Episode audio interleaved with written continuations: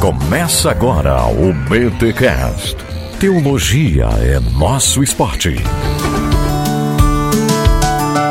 Muito bem, muito bem, muito bem. Começa mais um BTcast de número 410. Eu sou Rodrigo Bibo e o Deus que destrói sonhos está entre nós. Gente, olha só, temos aqui um BTcast muito especial para mim, pelo menos espero que seja para vocês também, porque eu vou conversar, vou dar uma entrevista, né? Agora eu serei o entrevistado. Silvana e Rogério, esse casal maravilhoso aqui do Bibotalk, vão fazer uma entrevista comigo sobre o meu livro O Deus que destrói sonhos, que pela graça do nosso bom Deus já está na segunda segunda tiragem. Então, muito obrigado a você que já comprou o meu livro. Nessa conversa que você vai ouvir, vai ter bastidores do livro, vai ser muito legal. Você que ainda não comprou, você que ouve aqui o podcast, já conhece o nosso trabalho, tá em dúvida se vai comprar esse livro ou não, espero que este podcast lhe ajude a decidir. Mas antes de chegar à entrevista, vai ter uma mensagem que, inclusive, ela já foi divulgada no YouTube, que é uma mensagem que eu prego o teor do meu livro, tá? Que é o Deus que destrói sonhos, a mensagem. Tá um vídeo mega produzido produzido lá no nosso canal no YouTube e tal. Mas eu resolvi trazer o áudio aqui para o podcast, afinal nós temos um público bem maior no podcast, uma galera que não consome o nosso canal, mas consome aqui os nossos podcasts. Então ouça aí, é basicamente um monólogo, né? Eu trazendo uma mensagem, é quase uma pregação temática, por assim dizer. E depois dessa mensagem vem a entrevista que eu faço com o Rogério e a Silvana e foi um bate-papo legal demais. Mas antes, é claro, os recados paroquiais.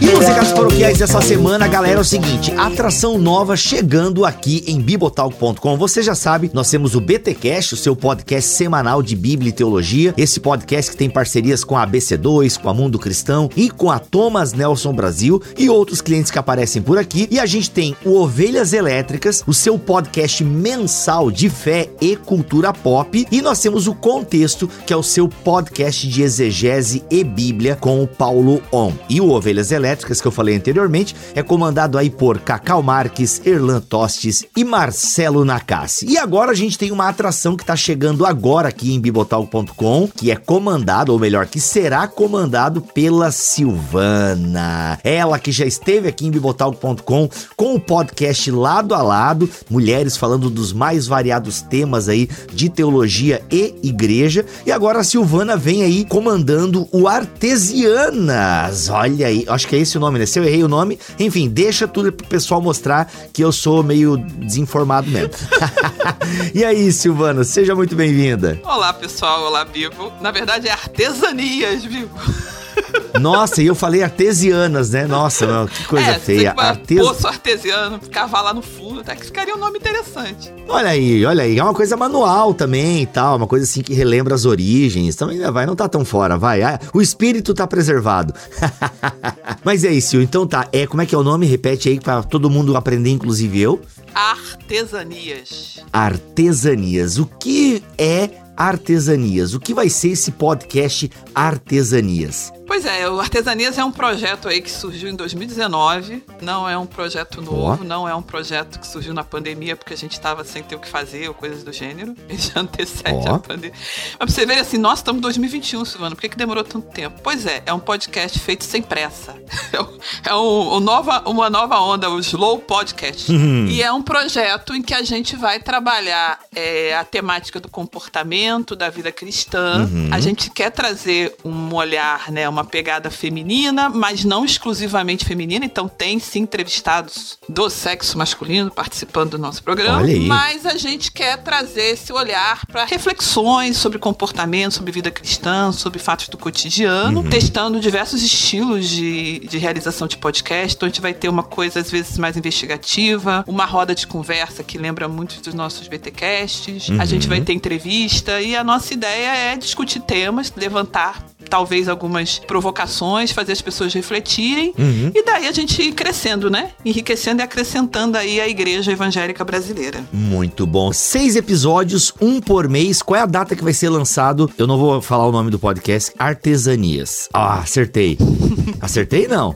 Não, acertou, perfeito. Ô, louco, até que enfim. Ó, então o Artesanias vai sair quando aqui no feed do Bibotalk? Dia 10, Bilbo, dia 10. Todo dia uhum. 10. Todo dia 10 de cada mês. Olha aí, todo dia 10 10 de cada mês, a galera vai ter um podcast comandado aí, encabeçado por Silvana Moreira Júnior Santos Silva, é isso?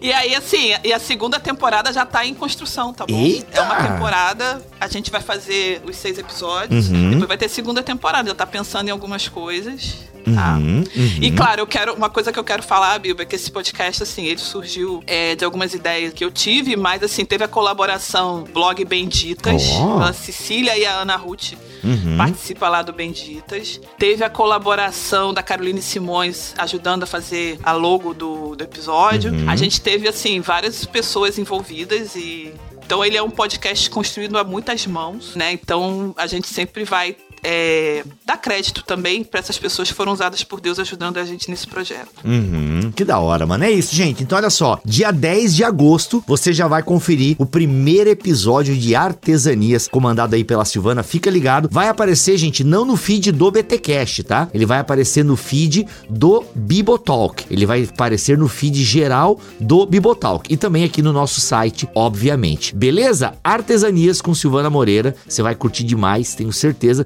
Sil, Deus abençoe o projeto e já a produção da segunda temporada aí. Amém. Deus abençoe a todos. É isso, vamos para esse episódio que inclusive tem a Silvana e o Rogério que estão me entrevistando aí por conta do meu livro e você vai ouvir uma mensagem primeiro e depois vem a entrevista, vai ficar legal. Simbora pro episódio. Música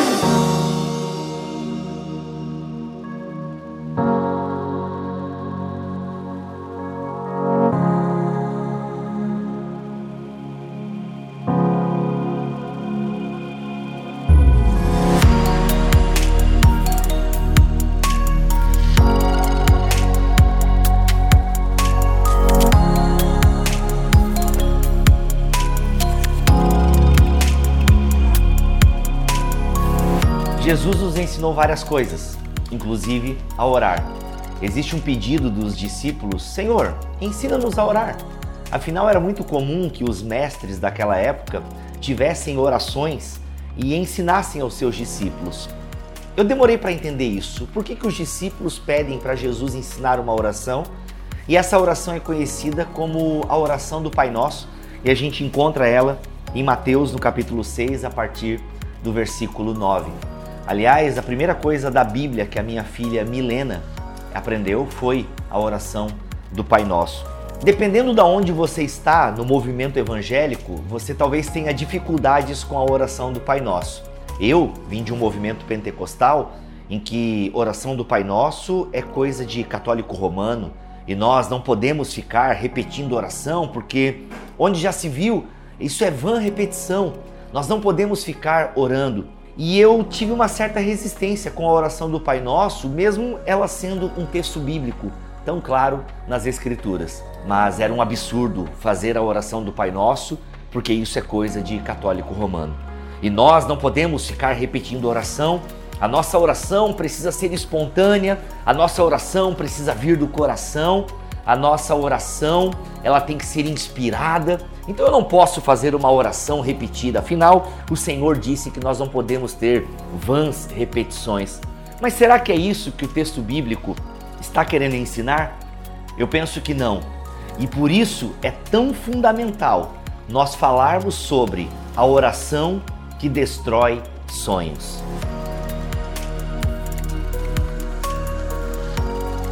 Meu amigo Paulo On, na recomendação que ele faz do meu livro, Deus que Destrói Sonhos, ele fala algo muito interessante e eu começo citando ele. A oração do Pai Nosso é a mais perigosa de ser feita, porque de fato tem o potencial de destruir todos os nossos sonhos. Seja feita a tua vontade. E a gente tem que pensar um pouquinho nessa oração que Jesus nos ensina, a oração do Pai Nosso. Por quê? Porque aquilo que nós desejamos deve estar em oração. Só que aquilo que está em oração precisa estar em conformidade com a vontade do Pai. Aquilo que não é digno de estar na nossa oração, não é digno de estar no nosso coração. E por isso nós precisamos de uma oração guia. Nós precisamos de uma oração que vá nos orientar, que vá reordenar os nossos afetos. A oração do Pai Nosso, ela é uma grande oração. Ela é uma oração que pode nos ajudar a ter as prioridades, sabe, no seu lugar. Por isso eu escrevi um capítulo inteiro sobre a oração do Pai Nosso. E até hoje, pensando, eu poderia ter colocado o título desse capítulo como A Oração que Destrói Sonhos. Sobre o que eu falei anteriormente no início do vídeo, sobre essa questão de repetição, será que um cristão pode repetir? Claro que ele pode, gente. Inclusive, Jesus está ensinando essa oração. Quando Jesus fala de vãs repetições, ele não está falando da repetição em si, mas daquilo que é vazio, daquilo que traz vanglória. E nesse sentido, até mesmo uma oração espontânea que vem do interior, ela pode ser vã. Por quê? Porque no fundo ela carrega somente os nossos desejos, a nossa vontade. É aquela oração que põe Deus na parede e exige a bênção. Porque muitas vezes nós somos assim na nossa relação com Deus.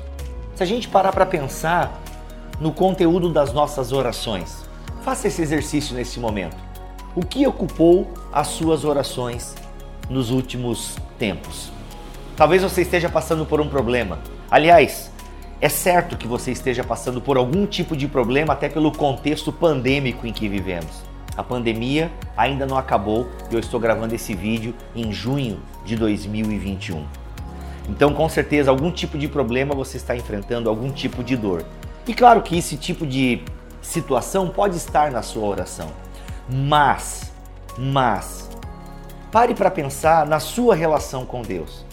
Porque alguém que tem o Espírito Santo não pode ter a sua oração somente pautada por me dá, me dá, me dá, me dá, me abençoa, faz isso, faz aquilo, me tira daqui. E eu fico pensando se a minha esposa ganhasse um real por cada vez que os meus filhos a chamam pelo apartamento. Mãe, mãe! E geralmente é para pedir alguma coisa. Raramente é, mamãe, muito obrigado por essa comida deliciosa. Mamãe, muito obrigado por esse pão. Geralmente é para pedir alguma coisa. E muitas vezes, como crianças espirituais, a nossa relação com Deus é dessa forma. Nós só pedimos, pedimos, pedimos. E nós precisamos entender que os nossos pedidos, eles têm lugar na oração. Claro que eles têm lugar em vários momentos na escritura. Somos conclamados, somos orientados a colocar as nossas questões diante de Deus, a colocar as nossas, sabe, é, temos as nossas orações e súplicas. Podemos colocar tudo isso diante de Deus. Agora, o problema é quando eu isolo alguns versículos bíblicos no sentido do pedir, pedir, dar-se-vos-á, tudo que pedirem em meu nome, vocês receberão. É claro que os nossos pedidos, né, os nossos desejos, eles possuem um lugar na oração. Mas a oração do Pai Nosso nos ajuda a colocá-los no seu devido lugar. Aliás, eu até cito aqui no livro Tiago 4:3. E olha só que interessante o que James Houston, um grande homem que escreve sobre espiritualidade, disse sobre Tiago, quando ele fala que quando pedem não recebem, pois seus motivos são errados, pedem apenas o que lhes dará prazer. E olha só o que James Houston diz: Para Tiago, o coração nasce dos desejos, mas uma vez que nossos desejos encontram-se confusos e desordenados. E por que, que os nossos desejos são confusos e desordenados? Por causa de Gênesis 3, por causa da queda, por causa do pecado. As orações também acabam sendo frutos dessa desordem. Ele afirma que oramos, mas não temos nada porque nossas orações e súplicas nascem de nossas vaidades. Percebam, é por isso que precisamos orar o Pai Nosso. É por isso que precisamos ter a estrutura do Pai Nosso na nossa mente, no nosso coração, para que os nossos afetos também sejam reordenados. Sobre vã repetição, eu espero que você entenda o seguinte: o problema de Jesus não é a repetição da oração. O problema de Jesus são as falas vãs, são as falas vazias. E nesse sentido, uma oração mega espontânea, ela pode ser vã, ela pode ser inútil por quê? Porque ela nasce de um coração que deseja as coisas erradas. Lembre-se, tudo que pedirem em meu nome receberão não é um convite para que a nossa oração seja um modo de manipular a Deus. Aliás, usamos muitas vezes a oração como uma forma de querer convencer a Deus. Queremos convencer a Deus a satisfazer os nossos desejos. Às vezes na oração nós até pregamos para Deus né? A gente quer ensinar a Bíblia para Deus, ou contamos a nossa história para Deus e de alguma forma contamos como se Deus fosse ter piedade da nossa história e fosse atender. Gente, a oração é uma coisa muito séria. Por isso que Jesus ensina uma oração. Paulo se coloca de joelhos para pedir que o imperador romano seja retirado, para que a perseguição pare? Não! O que faz o apóstolo dobrar os seus joelhos na sua carta aos Efésios é para que os Efésios cresçam na graça e no conhecimento, para que os Efésios caminhem em unidade. Por isso que eu comecei este vídeo, essa mensagem, fazendo a gente pensar no conteúdo das nossas orações. Porque nós precisamos pensar para ter os nossos afetos, tá? Porque a oração, gente, não é para a gente informar a Deus acerca da nossa situação. Preste atenção nisso. John Wesley fala isso. A nossa oração não é para nós informarmos a Deus da nossa situação, mas para nos informarmos da vontade do Pai. Gente, isso muda a perspectiva da nossa oração. Isso muda a nossa perspectiva quando nos colocamos de joelho, ou quando oramos deitado, ou quando oramos caminhando. Eu não sei como você ora, mas nós devemos orar. Né? Jesus conta parábolas que falam sobre a insistência na oração. Só que a oração é uma comunicação de duas pessoas que se amam. Deveria ser assim. Repito, se ultimamente as suas orações são só choro, lágrimas, pedidos de socorro, eu não quero te condenar e dizer que você está errado a fazer isso. O meu objetivo aqui é fazer você enxergar como um discípulo de Cristo que as nossas orações elas precisam ir muito além de um pedido de socorro. Elas precisam ser também orações que reconheçam a vontade do Pai. Eu até coloquei no meu livro a seguinte frase: as nossas orações, elas precisam ter a intimidade suficiente para chamar Deus de Pai, mas a submissão consciente para pedir que a vontade dele seja feita. Por isso que meu amigo Paulo On disse que a oração do Pai Nosso é uma oração perigosa. É a oração que pode destruir os nossos sonhos. Gente, a oração do Pai Nosso, ela começa com o Pai Nosso que está no céu. Nós reconhecemos que o Pai é nosso, que nós temos um Pai amoroso. Nós temos um Pai que não é só o meu Pai. Olha só que coisa interessante que a oração já começa a nos ensinar. Que não é o meu Pai, uma coisa individualizada. Ainda que você esteja no seu momento de oração, ainda que você esteja no seu secreto com Deus, só você e Deus. Mas ainda assim, a oração do Pai Nosso, ela quer, ela quer nos lembrar que o Pai é nosso, é tudo nosso. O Pai, o, o, o reino, a vontade dele, o perdão dos pecados, é tudo nosso, é coletivo, é uma família que ora a um Pai. Nós não estamos sozinhos quando oramos. Estamos numa família que, ao fechar os olhos, se encontra com o Pai. Pai nosso que está no céu. Essa ideia também de nós reconhecermos que Deus está no céu, o soberano, ao mesmo tempo que Ele é o nosso amigo, que Ele é aquele que está conosco, Ele é o soberano que está no céu e de lá comanda todas as coisas. Ele está no céu, Ele está no controle. Mas a oração que reconhece a paternidade de Deus, aliás, sobre paternidade, eu lembro do que J.A. Packer fala que o que Satanás tentou tirar de Jesus no momento da tentação no deserto, e a gente pode ler isso no Evangelho de Marcos, já no primeiro capítulo, e isso fica muito mais claro também no Evangelho de Mateus, no capítulo 4, se não me falha a memória, é justamente a ideia de paternidade. Se tu és mesmo filho de Deus, por que tu não faz isso ou aquilo e tal? Porque se Satanás conseguisse tirar do coração de Jesus que ele não é o filho amado em quem o Pai tem grande alegria, Satanás venceria. Mas Jesus nos deixa esse legado, que nós podemos chamar ele de Abba. E Abba é uma expressão de intimidade. Só a criança, em contexto familiar, chamava o seu pai de Abba. E Jesus abre essa porta para nós. Nós podemos, inclusive Paulo vai falar na carta aos Gálatas que o Espírito clama no nosso coração Abba. Mas a oração começa então a nos guiar a guiar os nossos afetos. Santificado seja o teu nome. O que significa santificado seja o teu nome? Deus já é santo. Né? Não tem os anjos estão no céu cantando santo, santo, santo. Por que, que ele nos ensina a orar santificado seja o teu nome? Porque Jesus está nos ensinando que com a nossa vida nós fazemos o nome de Deus conhecido. santificado seja o teu nome significa vivam de tal maneira que as pessoas reconheçam a santidade de Deus. É a mesma, isso aqui me lembra muito os dez mandamentos, onde nós não podemos tomar o nome do Senhor em vão. É a mesma coisa. O que é não tomar o nome do Senhor em vão?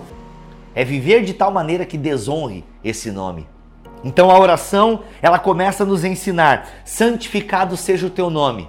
Ou seja, Senhor, eu me comprometo a viver de tal forma que as pessoas saberão que tu és o santo, que tu és santo, porque tu santifica o teu povo. Percebam, gente? A nossa oração começa reconhecendo que Ele é o nosso Pai. Isso nos traz segurança. Mas quando temos a segurança de que temos um Pai que está no céu, esse Pai olha para nós e diz: santifiquem o meu nome aí. Porque venha o teu reino. Venha o teu reino. Como que esse reino vem? Esse reino vem a partir do momento que, ó, presta atenção nisso, gente. Este reino ele vem, ele já veio em Jesus. Esse reino já veio em Jesus.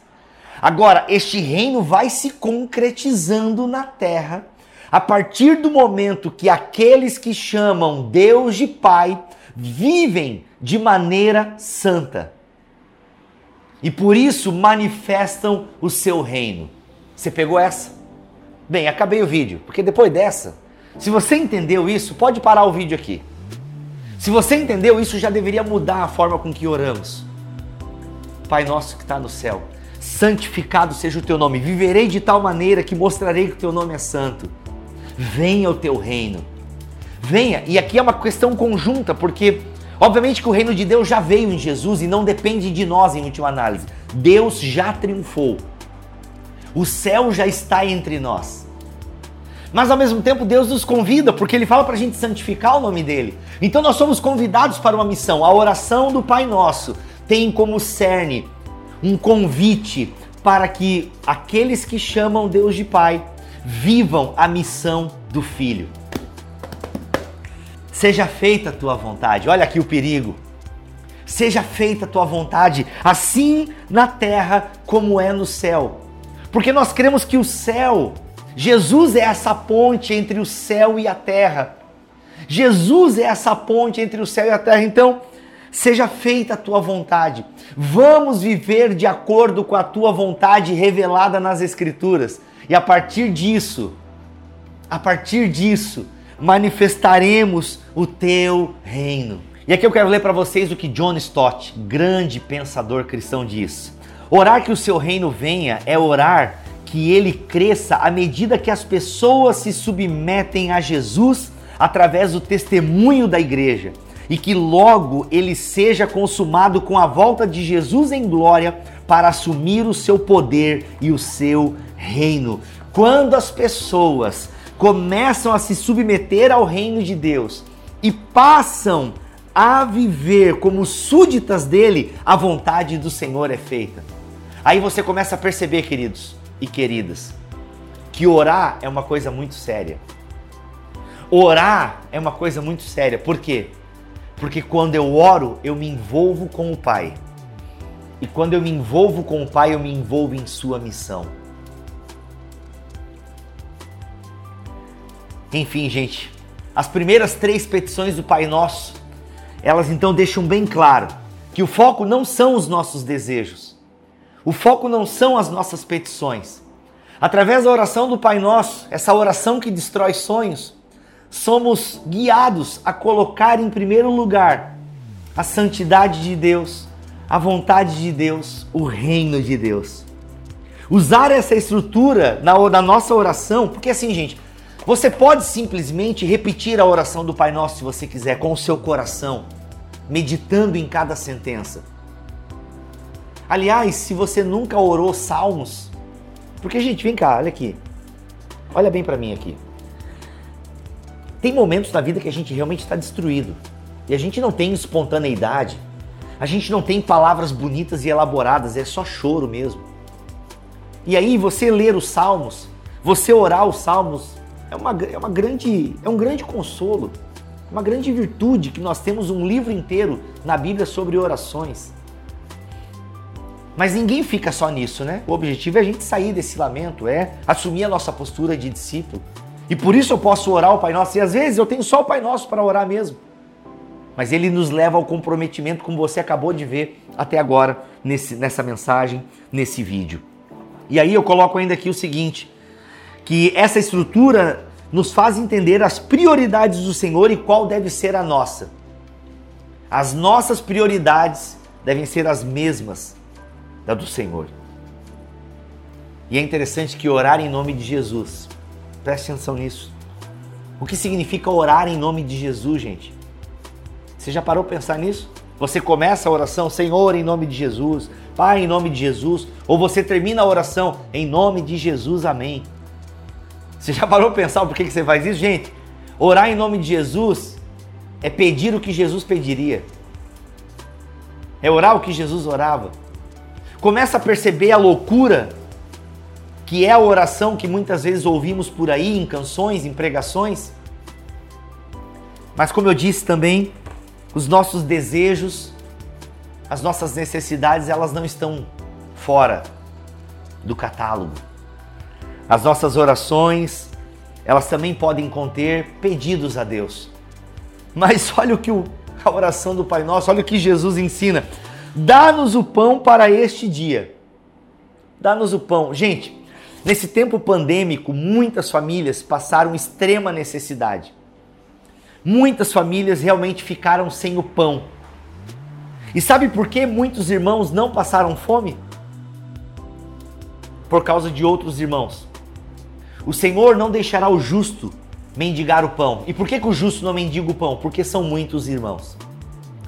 Percebam que a nossa oração é para o pão de cada dia. É para o pão de cada dia. Ainda que Deus não seja contra as riquezas, Deus não seja contra você pedir uma promoção no seu emprego, ainda que a Bíblia nos oriente constantemente sobre os perigos das riquezas e de como elas podem nos desviar do caminho do discipulado. Mas na, a nossa oração ela é ela nos leva a pedir pelo pão de cada dia, pelo básico, por aquilo que é necessário. E isso não vai faltar. Inclusive, o reformador Martinho Lutero, ao comentar o Pai Nosso e especificamente nesse trecho, ele coloca assim: olha, nessa oração, ore por tudo que movimenta a economia. Então, nesse sentido, ore pelo seu trabalho, pelo seu chefe. É, você às vezes fica só falando mal do seu chefe. É, Bibo, porque ele realmente ele é um péssimo chefe. Enfim, vença né? O ódio com o amor, vença o mal com o bem. Ore pelos seus inimigos. Não sou eu que estou dizendo. Não brigue com o mensageiro. Agora, então o Lutero nos ensina a orar por tudo, né? Pelo pão, no caso aqui, ele falava, ó, vou orar desde quem planta o trigo, quem faz o pão, é todo um contexto da engrenagem econômica. Mas isso quer nos ensinar o quê? Gente, é o básico. Se você é abençoado em outras áreas, glória a Deus por isso. Agora, o pão com Nutella, opa, ô Nutella, patrocina esse vídeo, né? Eu podia falar creme de avelã, mas falei Nutella, deixa assim, editor, não tem problema, né? Ok, o pão com Nutella, ele é uma bênção de Deus. Agora talvez ele falte. O pão nunca faltará. O alimento básico, a cesta básica não faltará para aqueles que temem ao Senhor. Porque muitos são os irmãos. O Senhor tem muitos filhos, tem muitos braços, o Senhor tem muito dinheiro e ele abençoa os seus. Por quê? Não nos deixe faltar o pão para este dia. E é o seguinte, aí depois nós temos essa necessidade básica. Depois vem o quê? Perdoa as nossas dívidas, assim como perdoamos os nossos devedores. Gente, não tem ginástica teológica aqui. Aqueles que são perdoados pelo Pai, que reconhecem o seu pecado e sabem que Deus o perdoou de coisas gravíssimas, de erros esses perdoam. É a parábola do credor incompassivo. Depois desse vídeo, você digita aí parábola do credor incompassivo. E ouça o podcast do Bibotalk sobre isso. Então, essa parábola vai nos falar sobre, gente, é, nós temos que perdoar. Senhor, perdoa as nossas dívidas. Somos carentes de perdão e por isso perdoamos. Olha o desafio. Olha onde essa oração está nos colocando, meus amigos e minhas amigas. Olha para onde essa oração quer guiar os nossos afetos, para aquilo que realmente importa. A oração do Pai Nosso quer nos guiar para aquilo que realmente importa. Perdoa as nossas dívidas, perdoa as nossas ofensas. Uma outra tradução possível. Assim como nós perdoamos os nossos devedores. É como se nós estivéssemos dizendo: Senhor, usa a mesma régua comigo, a régua que eu uso com os outros. Isso é o chamado discipulado, meus irmãos minhas irmãs. Perdoa as nossas dívidas. É incrível, uma, hora, uma, uma frase que eu gostei demais, eu li num teólogo católico. Ele diz o seguinte: é incrível como a oração do Pai Nosso nos empurra para a fraternidade. Ei, glória a Deus por isso, gente. A oração do Pai Nosso nos empurra para a fraternidade. Por quê? Porque a gente pede pelo pão diário, e o pão diário não depende só de mim, depende de toda uma estrutura. Perdoa a minha dívida, as nossas, né? Porque o pecado é coletivo, porque e um perdoa o outro. Percebam isso? Vocês percebem o tom comunitário aqui? Pedimos pelo pão da comunidade e devemos perdoar as dívidas ou ofensas daqueles que vivem ao nosso redor. É tudo comunitário. Pai é nosso, pão é nosso, perdão é nosso. É a festa é a festa do Evangelho isso. E a oração continua com outra coisa essencial. E não nos deixes cair em tentação, mas livra-nos do mal. Gente, outra coisa essencial é essa dimensão de uma batalha espiritual. Ou seja, de que nós somos tentados. Senhor, não nos deixe, não nos prove a tal ponto que a gente venha ceder e desonrar o teu nome. Aliás, o, restante da revelação bíblica vai nos dizer, se não me engano, na carta ao Tiago, que Deus mesmo não tenta ninguém. Mas o apóstolo Paulo vai falar que o Senhor nos prova. E a palavra tentação e provação tem a mesma raiz no grego, se não me lembro, até são a mesma palavra. Então o que discerne uma, né, o que diferencia uma provação de uma tentação? A provação quer refinar a nossa fé, a tentação quer nos afastar do Pai. Senhor, Pai, não nos deixe Percebam o plural aqui, gente. Eita! Não nos deixe, não deixe a comunidade dos teus filhos, não deixe aqueles que professam a fé no teu nome cair em tentação, mas livra-nos da maldade, livra-nos do mal, Senhor. O próprio Senhor Jesus vai falar que já basta cada dia o seu mal. O mal nos cerca, a maldade nos cerca. Mas vamos orar sobre isso. Senhor, livra-nos do mal, aquele mal que nos leva para longe de ti. Não nos deixe, Senhor, cair em tentação. E o próprio Senhor vai dizer em várias passagens do Evangelho: olha, vigiem, porque a carne de vocês é fraca. O espírito está pronto, mas a carne é fraca. Não nos deixes cair em tentação, mas livra-nos do mal. Senhor, né, repito, ele nos instiga a vigiar e orar, porque ele sabe da nossa fraqueza moral e da existência do mal no mundo. E olha só o que eu digo aqui. Com esse pedido estamos dizendo: olha que profundo, olha que profundo isso. Pai, não nos deixe numa situação em que possamos pecar contra o Senhor e contra os nossos irmãos. Não nos coloque em uma posição na qual poderemos ceder pela pressão. E Deus, que o mal diário não nos afaste da sua vontade e que o seu reino se estabeleça plenamente, a fim de que o mal deixe de existir. É isso que nós estamos pedindo quando oramos. E não nos deixes cair em tentação, mas livra-nos do mal.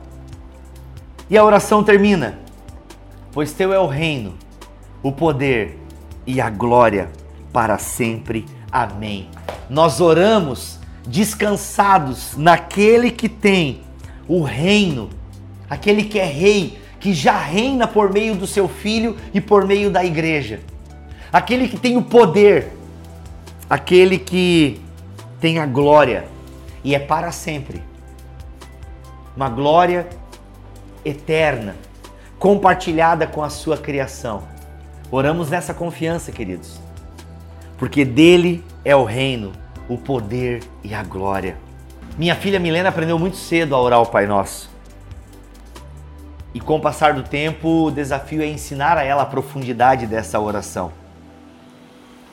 Ensinar que essa oração é um caminho para uma vida de discipulado, para uma vida de missão.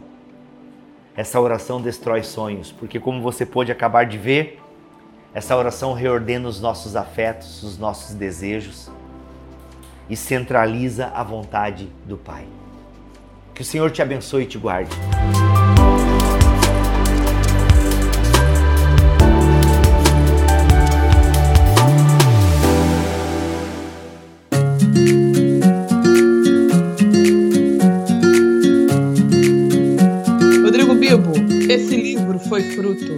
De alguma experiência de frustração que você teve? Qual foi o sorvete que caiu no chão, cara? Que você pensou, pô, isso aqui vai, vai virar um livro. Caraca.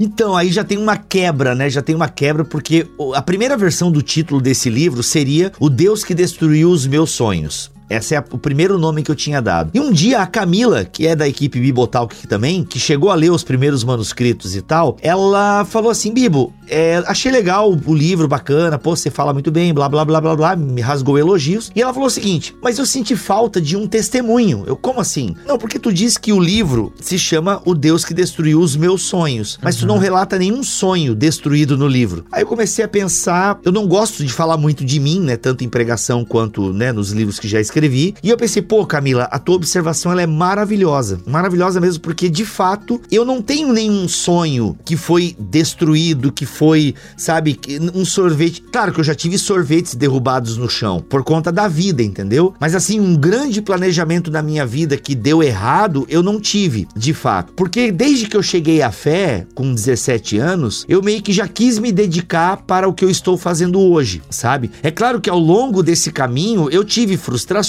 mas assim, aquelas coisas uhum. normais da vida, assim, não foi uma grande derrapada e tal. Eu já tive frustrações. E aí também já reconheci que muitas das frustrações que eu tive, na verdade, foram culpa minha, por assim dizer, né? falsas expectativas, pecados e por aí vai. Uhum, uhum, uhum, então eu nunca tive assim uma grande frustração. Com isso eu não tô dizendo que eu sou, nossa, que discípulo exemplar, não, menininho crente e tal. Não é isso que eu tô querendo dizer também. Mas, de fato, eu sempre me programei para ser esse cara que mais ou menos eu sou hoje. E na verdade eu nunca imaginei, né, que teria um podcast de teologia, que eu viveria desse podcast e tal, porque até como eu falei no especial de 400 anos, aliás, que especial de 400 anos do BTcast. Uau.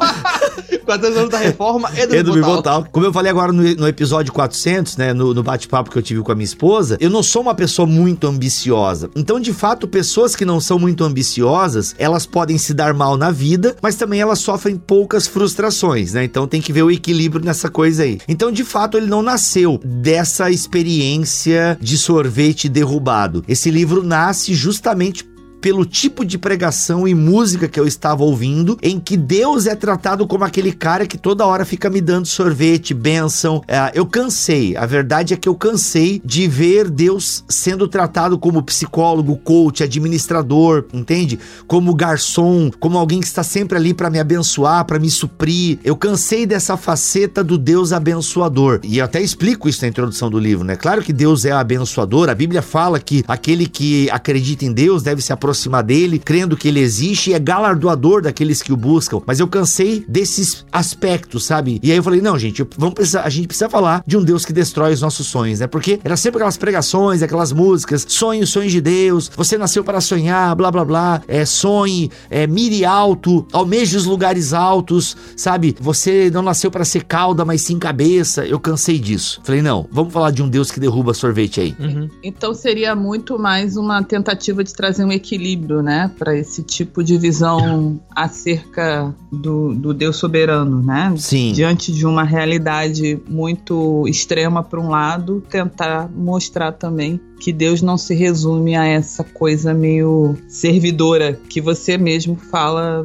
bastante no livro, né? não apenas na introdução. Para isso, você sabe que nem todo mundo está preparado, né, para ouvir esse tipo de discurso. Uhum. É, você ficou preocupado com a recepção do, do, do, livro nesse sentido, assim, de ser meio fora do que tem sido mainstream? É, de ser uma coisa disruptivo. É, disruptiva, transgressora, porque você pegar os livros da década de 90 lá de certos pastores aí que são famosinhos, né? Ou famosões no movimento evangélico, a gente tem muito assim, né? Deus os seus sonhos, José os seus sonhos, né? Sonho como José, etc. Isso foi, gerou preocupação no teu coração, assim, caramba, esse livro vai ser um fracasso.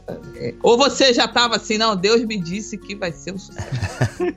Olha, é, quando eu tive a sacada do nome, que era a primeira versão, e aí depois que eu mudei pro Deus que destrói sonhos, né, tirei um pouco a pessoalidade do nome, eu conversava com algumas pessoas e ela tinha aquela reação, né? Nossa, cara, que nome forte e tal. Então, assim, pelo, pela pesquisa interna que eu fiz, né, dos meus próximos, a galera achava o nome forte, mas, cara, legal. Aí eu explicava um pouco o teor do livro e tal. Não, bacana, cara, eu acho que tem um potencial aí e tal. Mas, assim, não é um nome comercial. Eu confesso que eu não me preocupei muito com essa questão comercial. Tanto que, quando eu decidi que o livro se chamaria O Deus que Destrói Sonhos, foi uma coisa que eu falei com a Thomas Nelson: olha, gente, tá aqui o meu projeto e tal. Só tem uma coisa que eu não vou mudar: é o nome do livro. Porque eu já vinha falando deste livro nas redes sociais por um bom tempo já. Ó, oh, Deus que Destrói Sonhos. E a galera sempre chamava muito atenção. É que é claro, uhum. quem me acompanha, quem ouve os podcasts, sabe, já entende mais ou menos para onde eu quero ir. Já meio que saca, né? Ah, saquei, velho. Não, pode crer, uhum. né? Vai ser um alerta contra essa teologia triunfalista e tal, dessa galera que fica transformando Deus em gênio da lâmpada e por aí vai. Agora, tem sido interessante que algumas pessoas que não me conhecem, estão me conhecendo por conta do livro, elas realmente não recebem bem, assim. Até um mantenedor comentou lá no grupo do Telegram de um amigo, né? Acho que me lembrem, acho que talvez vocês tenham até lido isso, que alguém viu o título e falou: Ah, mas como assim? Se Deus manda a gente.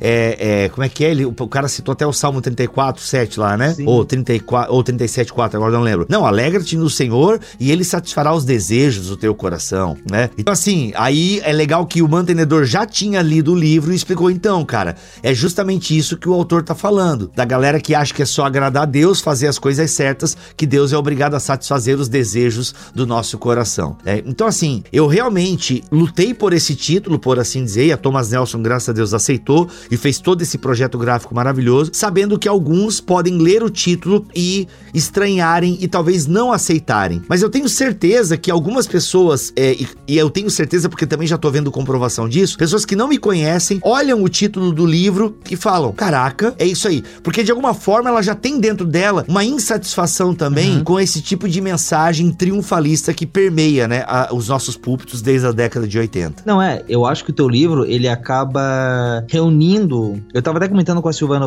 hoje mais cedo que o seu livro, de certo modo, é divulgação científica. Meio tipo aquilo. É, no caso, uma divulgação teológica, né? Aquilo que a gente vê, tipo. Aliás, o Bibotalk todo é isso, né? Vocês não estão tanto criando novas ideias, uhum. mas, exceto pelo impacto. Como, como é que era o empaçocamento cósmico lá? Aquela ideia ali foi fantástica, assim. É uma.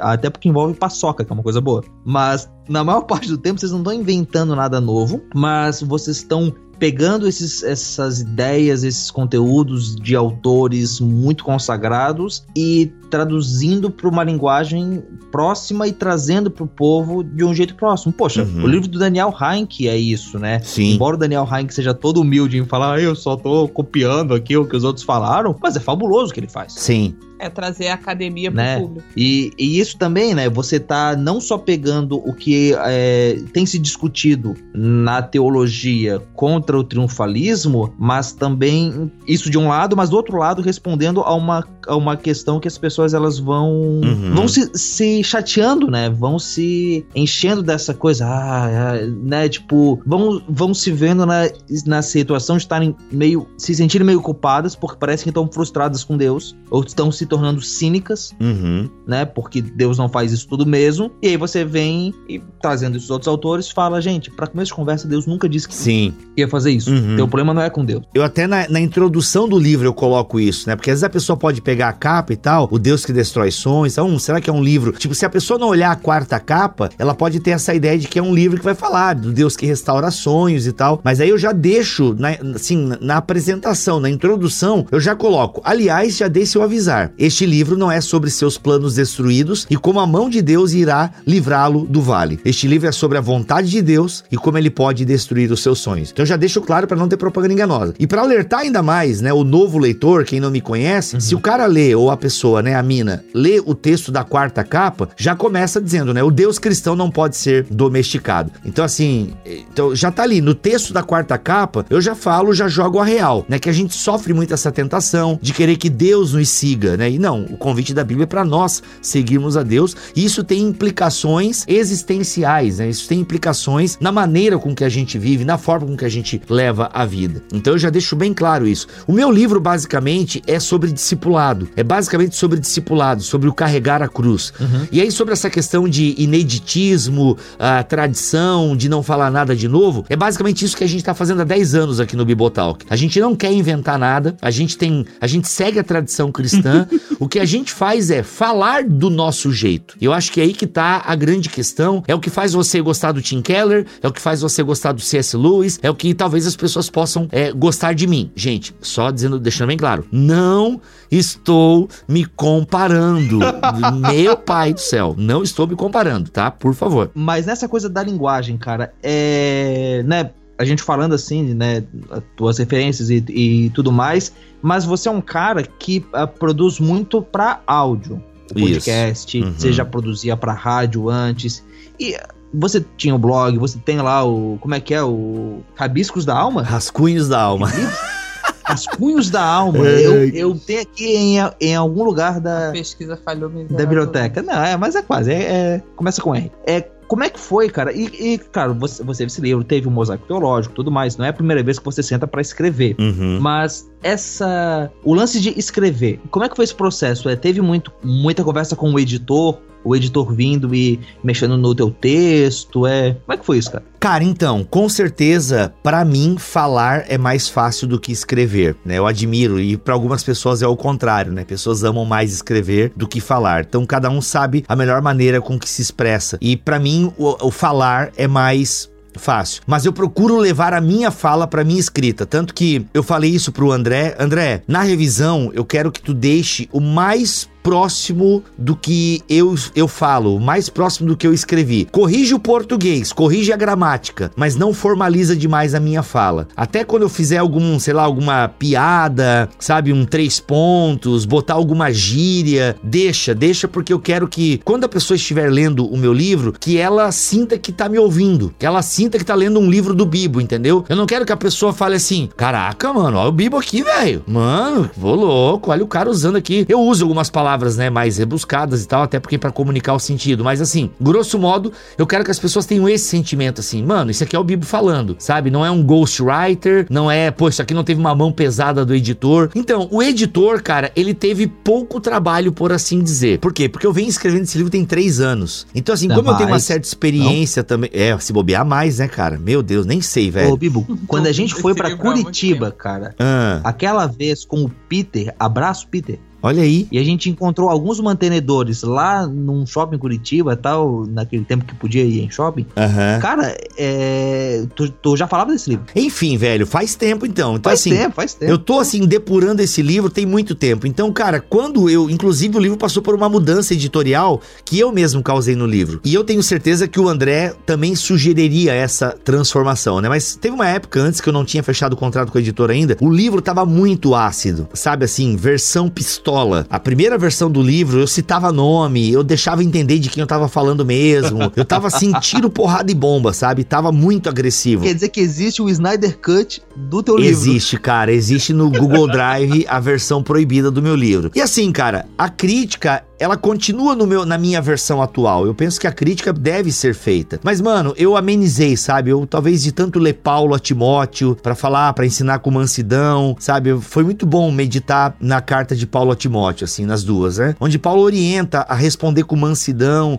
sabe? Então, eu, eu fui, sabe, dando uma lapidada, eu fui esmirilhando, eu fui tirando um pouco a acidez, porque não, cara, vamos, vamos, vamos pegar leve, sabe? Vamos pegar leve. É, não pegar leve com a crítica, mas a forma. Então tem formas e formas de você é, criticar determinado movimento, determinada fala. Uhum. Então, assim, eu tava bem agressivo mesmo. E aí eu fui dando uma lapidada, eu fui melhorando os argumentos. Como é bom você ter tempo com o texto, sabe? Você amadurecer. Aí, de repente, o Guilherme Burjac solta uma frase no Facebook. Eu, opa, isso aqui encaixa. Então foi muito bom eu ter tempo com o livro, sabe? Ter muito tempo. Aí o Gutierrez Siqueira me solta uma citação do, do Packer e eu, opa, essa citação cabe lá no meu capítulo tal. E aí foi assim, cara, antes de mandar pra editora, quando eu tava com o texto quase pronto, eu peguei, sentei, imprimi, remodelei capítulos, então eu fiz um pouco esse trabalho de edição antes de mandar pro André. Mesmo assim, o André fez uma invers umas inversões lá de, de parágrafos e a moça que fez a revisão, deixa eu ver o nome dela aqui, foi muito boa. Ela era uma penteco ela é uma pentecostal e foi muito legal algumas legal. observações que ela fez. E cara, é por isso que é muito bom você ter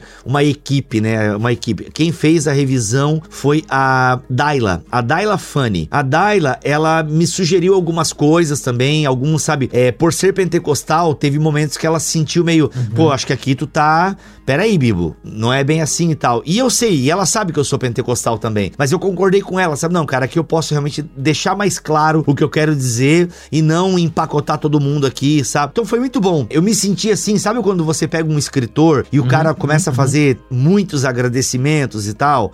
É, a pena que, como eu não sou um escritor como esses caras que anotam os nomes, eu infelizmente acabei agradecendo muita gente genericamente, né? Assim, porque realmente a galera que leu, que deu pitaco, é maravilhoso isso, cara. Você entregar um livro pro público que passou pela mão de outras pessoas, né? Outras pessoas leram, tiveram reações. E ainda assim você corre o risco, né? De às vezes dar uma escorregada e tal. E a culpa é sempre totalmente do escritor, né? Não das pessoas que revisaram e talvez não comunicaram aquilo ou não se ofenderam com aquilo aquilo, enfim. Mas é, é muito bom uhum. o teu livro passar por uma editora, passar por outras mãos, porque isso ajuda você a melhorar o argumento, né? Porque tem uma hora que você vicia no texto. Sim, com certeza. E aí quando você vicia no texto é incrível, você deixa passar um monte de coisa mesmo. Não, e a pior coisa é, é um autor que é apegado ao, ao texto demais. Uhum. Que acha que é, é, gênio, que é C.S. Lewis, e aí acaba é, não querendo ter, depender dos outros. Cara, não é isso, eu acho. Pode ter isso, Rogério, mas eu acho que às vezes não é só essa questão o cara se achar fulano ou ciclano. Mas eu conheço gente, eu vou falar, é o Jonas Madureira. Pô, acho que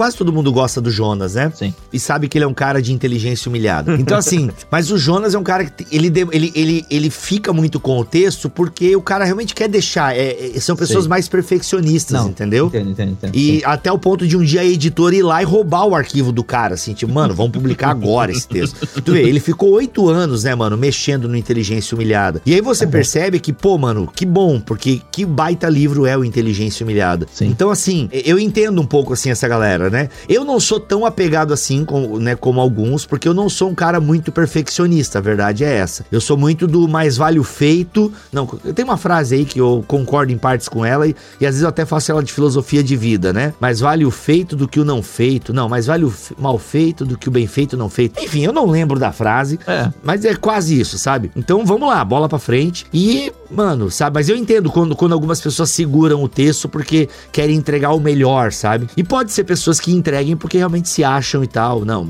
Mas enfim, mas eu conhecendo um pouco o Jonas. Não, não, sim, eu, eu tava pensando mais no, no, no, tipo de gente que não consegue aproveitar a parte boa de uma edição, de uma revisão, ouvir o pessoal depois que você entregou o texto, ver o pessoal mexendo no texto e, e não ficar melindrado. Ah, ah, o cara tem que ser desapegado, velho. Isso. Com certeza. Exatamente. Entendi o teu ponto agora. Por exemplo, assim, né? Eu, eu coloquei pra editora essas condições assim, tipo, ó, não mexe muito na linguagem e tal, porque eu quero deixar o meu estilo. Só que assim, se o André chegasse para mim e falasse, cara, não vai dar. Aqui tem coisa que tá muito informal, aí tá, pô, não tem só rio gramatical, tá chulo, entendeu? Eu teria que aceitar, porque de alguma forma é uma sociedade que você faz com a editora, entendeu? Então, assim, é uma sociedade. O livro é seu, mas é também da editora. Por mais que a editora não se responsabilize pelo conteúdo, né? As editoras sempre põem umas notas aí, né? Deixa eu ver se botaram no meu.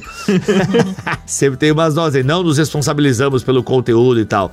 Né? Então, assim, eu entendo. Ó, os pontos de vista dessa obra são de responsabilidade de seus autores e colaboradores diretos, não refletindo necessariamente a posição da Thomas Nelson Brasil, da HarperCollins Christian Publishing ou de sua equipe editorial? Que chique, hein? Ai, que chique. Ele é da, da HarperCollins. Ele é ah. HarperCollins, querido. HarperCollins, querido. Então, assim, você tem que estar um pouco desapegado nesse sentido. A primeira vez que a, que a menina lá, esqueci o nome dela, a Fanny, ela fez uma crítica, eu fiquei meio assim, confessando bastidores para vocês aqui. Eu fiquei, pô, mano, o que, que essa mina tá falando aí, tá ligado? Aí eu peguei, não, vamos lá, a Daila, vamos lá, ela é pentecostal, ela tem lugar de fala, como diz o outro. E aí eu peguei, pá, li de novo o texto, né, com a crítica dela. Falei, não, concordo, concordo, concordo. Então, assim, as mudanças mais críticas até vieram da Daila, sabe? Uhum. E, tipo, foram umas duas ou três, se eu não me falha a memória. E eu falei, não, beleza, não, pode fazer a mudança, concordo. Outra vez, né, uma eu tentei até argumentar, mas não, ela tá certa e tal. Só que você tem sim, que dar uma desapegada sim, sim. mesmo, sabe? Tá, e assim, e, e só para fechar as coisas editoriais, duas coisas que eu achei muito boas no livro. Isso do, do texto. Depois a gente faz a rasgação de seda uhum. do projeto gráfico. Mas as notas de rodapé, cara, teve alguma que a editora pediu ou partiram todas de ti? Que elas estão ótimas. Como assim? As referências, notas de rodapé, em que sentido? Não, não. As notinhas ali em que você explica uma referência de Star Wars, você. Ah, não, isso tudo eu coloquei, tipo... cara. Tudo eu coloquei. Porque assim, tentando. Por exemplo, nem todo mundo vai entender a referência à força, sabe? Sim, tipo, sim. tem gente que não acompanha, né? Tipo. Porque eu coloco ali, acho que quando eu vou explicar o, sobre a questão da. Quando eu vou explicar a questão da de Gênesis 3, né? Imagina, tem crente que não entende a referência de Gênesis 3, cara. Entendeu? Então, assim, não vai entender, né? Quando eu coloco aqui na página 34. Porém, um acontecimento no passado criou um distúrbio na força. Quer dizer, nessas características humanas. Gênesis 3. Aí eu ponho uma notinha de rodapé lá, entendeu? Fãs de Star Wars entenderão a referência. Quem não é fã de Star Wars não vai entender a referência, mas vai entender Gênesis 3. Aí, se não entender Gênesis 3, aí, meu amigo, eu não sei. Aí vai ler um pouco mais a Bíblia e tal.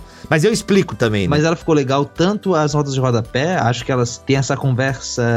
É como se, Bibo, se você tivesse falando o livro pra gente e ao mesmo tempo você tivesse do nosso lado e fazendo a conversinha, sabe? Isso. E, tipo, fazendo piadinha Isso, ali com aquilo sim. que você tá falando, tipo, é o, o Bibo em uhum. dois lugares ao, mesmo tempo. E a outra coisa, o nome dos capítulos também. Teologia da, da Xuxa. Cara, sim. que, que maneira. Eles deixaram, eu achei, eu achei que isso eles iam cortar, sabia? Tanto que o Teologia da Xuxa, ele tá entre parênteses, né? Que eu deixei entre parênteses se eles quisessem cortar, porque o título, o capítulo 1 seria A Fábrica dos Sonhos. Uhum, uhum. Aí, ou A Teologia da Xuxa. Mas eu coloquei entre parênteses, porque se eles cortarem, beleza, tava entre parênteses. Mas é, cara, é isso mesmo, cara. É lua de cristal, entende?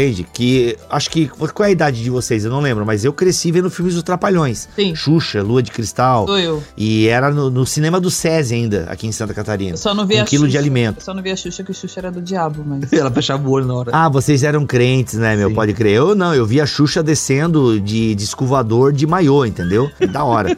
Essa é minha infância. Então, assim. e aí, e era isso, né? É, o cara lá de cima vai me dar. E é a mensagem, é a compreensão que a galera tem. É uma teologia da Xuxa mesmo. Tudo que eu quiser, o cara lá de cima vai me dar. É impressionante. É, é, como é profético essa música da Xuxa. E é profética até naquela ideia do deísmo moralista terapêutico. Pois é, cara. Porque é, ele é um. O, o, o cara lá, lá de cima é esse cara genérico. E é tão maneiro ter essa palavra Deus que a gente pode usar com tranquilidade e Jesus é complicado, porque Jesus começa a lembrar de outras coisas, tal, cruz e a renúncia, sermão do monte, mas Deus é palavra maneirinha. Cara lá de cima melhor ainda, porque é uma coisa genérica que vai me dar os presentes. Tá vindo bênção ali do céu, eu não sei quem é que tá mandando, mas o cara lá de cima é legal. É, e já já esse livro vai chegar nas mãos da Xuxa, eu tenho certeza.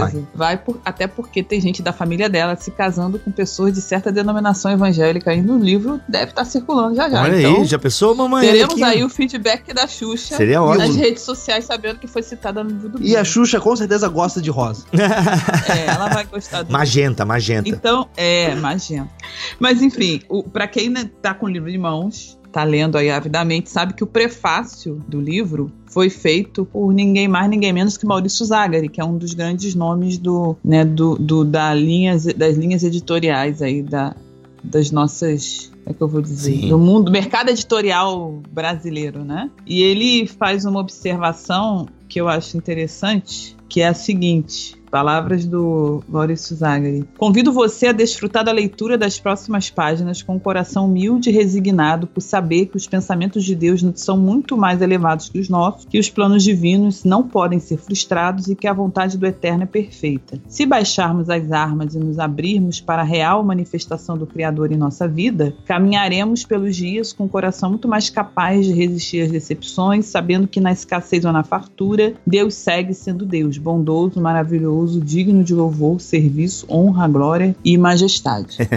claro que você leu isso, né? Antes da gente. Mas assim, é, você, a gente tá falando de um projeto que tem, né, mais de três anos de gestação, que você, né, teve essas coisas da, da maturidade do livro, do, do, das idas e vindas, uhum. né? A parte editorial nunca é rápida. Assim, o que, que você acha que o tempo de essa demora, né, foi o principal assim na maturidade do livro. Acho que você já respondeu parte dessa pergunta. Uhum. Mas assim, você teve a sensação de que ele estava ficando cada vez mais necessário? Isso foi gerando algum tipo de ansiedade em você por ter isso diante do cenário ao seu entorno? Então, deixa eu falar uma parada real para vocês. Eu, inclusive, achei, eu, eu sou grato pelo tempo que eu fiquei gestando esse livro, porque por conta, né, da lapidada, melhorei o texto, melhorei os argumentos, fiquei mais amoroso, mas ao mesmo tempo firme. Mas eu penso que eu tive uma pequena sensação quase de leve, cara, perdi esse bonde. Por quê? Porque uns dois anos atrás eu comecei a ver alguns pregadores falando, usando esses termos, entendeu? Só faltou o pregador usar, não, Deus destrói sonhos, né? Eu que sei um deles. Cara, eu acho até que o Anderson Silva chegou a falar uma vez. Falei, caramba, se ele lançar o livro, perdi. Perdi o bonde, perdi o bonde. E o Anderson Silva, né? Por mais que talvez o, a, maioria, a maior parte do público do OBT Cash não acompanhe ou, ou não curta muito a teologia dele, mas ele é um cara famoso e tal, e por aí vai. O Iago Martins me deu uns ultimatos, porque quando eu conversei com o Iago sobre o título do livro, ele pirou no título do livro. E o Iago Martins é perigoso. A o Iago Martins tá, tá, tá escrevendo aí sem Iago, O Iago, a máquina de escrever. Martins. Não, ele só perde pro Paulo Coelho e pro Max Lucado, velho. Porque assim, mano, ele lança muito livro. Pro C.S. Lewis da, da, da, Thomas Nelson, que continua escrevendo mesmo morto. Morto, é. O C.S. Lewis, aí ninguém bate o C.S. Lewis, né? Que tá lá no, preso nos porões da Thomas Nelson lançando um livro por mês. Mas assim, e aí o Iago gostou bastante do, do título do livro, saca? Gostou, aí eu falei, pô, mano, que massa e tal. Aí eu demorei para lançar o livro ele. E aí, cara, não vai lançar o livro e tal? Pô, esse título é muito bom. Ele chegou a pregar uma série de mensagens na igreja dele com esse título, Deus que destrói sonhos. E falou, mano, tô aqui. Daí eu até pensei em fazer em parceria com o Iago, o livro. Mas daí o livro chegou a dar uma morrida no meu coração, sabe? Falei, ah, mano, não vou lançar. E aí eu comecei a ver alguns pregadores falando sobre isso, entendeu? Porque assim, crítica à teologia da prosperidade já existe desde que a teologia da prosperidade existe, né? Então, Paulo Romero, é, Henk Renegraf, por aí vai. A crítica à teologia da prosperidade afetiva também já existe né? Então, assim, de alguma forma, a, a, crítica ao que eu estou apresentando aqui no livro, ela já existe. Então, assim, só que eu percebi, assim, que eu, mano, tá passando o bonde. Só que daí, quando o livro reacendeu no meu coração e a Thomas Nelson aceitou vir atrás e tal, falei, mano, agora. Aí reviveu. E aí o que aconteceu? Teve uma pichação, pichação não, uma, é um grafite, vai. Não é uma pichação, é um grafite, um trabalho artístico num muro aqui perto do escritório do Bibotalk. Ah. E aí, velho, foi muito muito massa porque quando eu me deparei com aquele Jesus saindo da lâmpada, sabe? Como um gênio, assim. Quando, sabe aquela lâmpada que você esfrega e sai o gênio? Sim, sim. E aí, quando eu olhei aquilo e a frase, né? Se agrade de Jesus, é, e caminhe com Jesus e ele satisfará os desejos do seu coração. Dizia mais ou menos isso. Ah, eu não lembro agora com exatidão. Falei, mano, o meu livro ainda é necessário, sabe assim? Deus mandou aquele pichador herege lá para poder Isso. incentivar. Grafiteiro. Isso, cara. O grafiteiro, o grafiteiro. E aí eu falei, mano, é isso, cara. O meu livro ainda é necessário. E aí também tem uma picape que uma vez eu vi uma foto, sabe? Tava bem essa ideia também. É, agrade a Deus e ele vai satisfazer os seus desejos. Tava bem assim, cara, o adesivo numa picape. Eu vi também, acho que no, no meados do ano passado.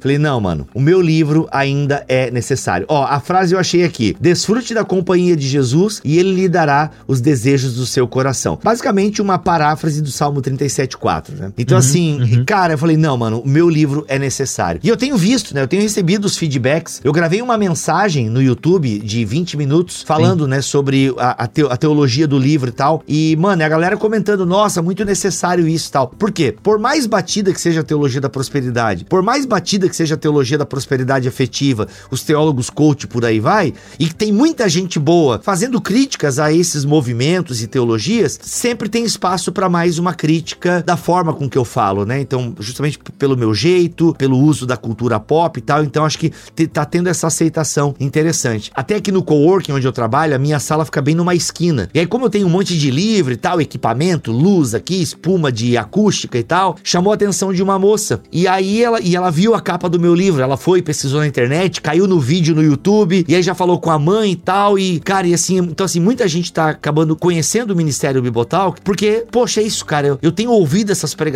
e eu não concordo com elas, eu acho que Deus não é isso, sabe, tal. E é muito bom ler numa hum. linguagem simples alguém rebatendo essas ideias que transformam Deus num servo, né? Muito legal e tal. Porque às vezes você tem um debate intelectual de alto nível e elegância, é, criticando essas ideias, e você tem uma conversa popular apoiando elas, ou se não apoiando, mas achando que elas são muito normais. E o que é ótimo, porque você tem é, espaço para os dois e você não é, é, um não acaba chegando no campo do outro. Né? O acadêmico se sente feliz por estar tá criticando essa ideia e o outro fica feliz por estar tá espalhando isso. Uhum. Mas você escrevendo um livro popular, e isso não é demérito nenhum no seu livro, uhum. mas você fazendo um livro popular, você quebra essa barreira, né? Sim. né? Você está invadindo é, esse espaço popular, trazendo de reboque esse, esse, esse pessoal que escreve livros que às vezes não, não atingem o povo, não atingem as pessoas, Sim. Né? Inclusive, cara, as notas de rodapé eu até pedi para deixar ao longo do texto, não pedi para deixar no final, nem no final do capítulo, porque, pô, seria muito legal se a pessoa ler o meu livro e ela, poxa, eu quero mais, eu, eu quero ler mais disso. Mano, vai nas notas de rodapé, vai nas referências bibliográficas por quê? Porque eu trabalho com muita gente legal, né? Eu cito muita gente boa. Então, eu fiz questão de deixar nota de rodapé ali, por quê? Pra galera ter mais referências, né? Pra galera ter mais livros bons que tratam desse tema e tal. Então eu achei bem importante deixar a, as próprias notas de rodapé, até primeiro, né? Pra pessoa ver que eu não tô inventando aquilo, pra pessoa ver que eu tô me inspirando em autores. E claro, né? Uma pessoa pode se inspirar em autores e deturpar o, o pensamento dos autores. Isso acontece, infelizmente. Mas não, eu penso que eu trabalho bem com as fontes que eu consulto e as honro e as cito corretamente corretamente. Então, é importante isso. Eu acho muito suspeito um livro que não tem nota de rodapé, ou nota de fim de capítulo, ou nota no final do livro. Eu acho muito suspeito, né? Assim, quando tem referência bibliográfica no final, beleza, eu até dou uma colher de chá, porque às vezes é um, uma pregação do cara que foi transcrita e o cara não lembra exatamente de onde tirou tal e tal pensamento. Beleza, dá para levar. Agora, quando, mano, não tem nem referência bibliográfica atrás e o cara me, me dá um livro na minha mão, eu falo, não, mano, pô, você tá sendo sendo no mínimo desonesto aqui, porque isso aqui não saiu sozinho da sua cabeça. Porque nem o menino do Acre, né, inventou as coisas dele lá, apesar de lunático que ele foi e tal, uma baita jogada de marketing, diga de passagem. Mas enfim, o livro do cara é sem pé nem cabeça e tal, mas ele se inspirou em algum, algumas pessoas e usou, claro, errado as fontes. Então eu desconfio, eu desconfio de um livro que não tem nota de rodapé, sabe? Ou ele vai ser permeado só de experiências, e aí, poxa, né, eu acho que é muito pobre um livro só com experiências. Claro, gente, existem experiências e experiências. Né? Existem autores e autores. Então é bom ter também o contexto da pessoa e tal, saber se você pega um livro, por exemplo, de um monge do deserto, é maravilhoso. Ainda assim, o cara vai dialogar com várias fontes também, né? Enfim, eu acho muito complicado você lançar um livro sem citar as fontes, sem dialogar com fontes. Eu acho isso muito perigoso.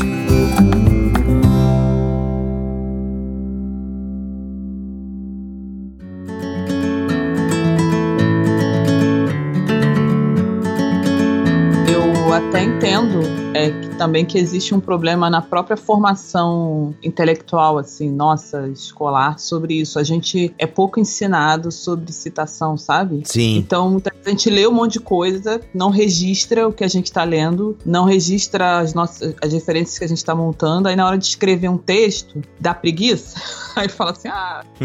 então demonstra muito esmero quando você senta e trabalha essa coisa da, da citação bem feita e tudo mais. Sobre o que você estava falando, é só uma observação de leitura do livro, é que a gente tem, tem muita coisa envolvendo teologia da prosperidade, no, né, no, no que é publicado no Brasil, tem muita coisa. Tem essa crítica, mas a, às vezes parece que a crítica à teologia da prosperidade é feita por gente muito próspera, sabe? Hum. As pessoas que têm muito e falam assim, ah, a teologia da prosperidade é um absurdo, são justamente um, um grupo que às vezes soa ao popular muito que parece ser muito próspero. Então é muito fácil eu criticar uma teologia que me fala, né, que Deus já me dá todas das riquezas, eu reclamo disso quando eu já, me, já tô na camada mais rica da população brasileira. Uhum. Né? E no Brasil não é difícil ser rico. No Brasil, todo mundo que Entendi. recebe, né?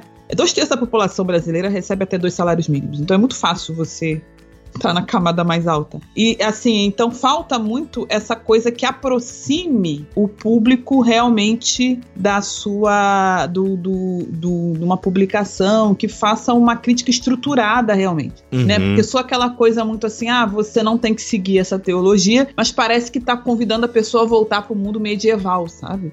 Então, Aí, eu, eu, eu vejo que essa conciliação estruturada é uma das coisas que o livro tem assim de grande trunfo a respeito do, do tema. Agora falando sobre, sobre público, né, sobre aproximação e tudo mais, é quando você escreveu o livro assim, em que público você estava pensando? Quem era o teu público alvo? Você tinha, você tinha ele em mente? Você imaginava? Porque muita gente pode pegar um livro que tem a, a, a parte gráfica dele é maravilhosa, pensando pessoas mais jovens, às vezes pensando em pessoas que estão começando a caminhada no evangelho agora, pessoas, né, que passaram a vida inteira sendo tapeadas.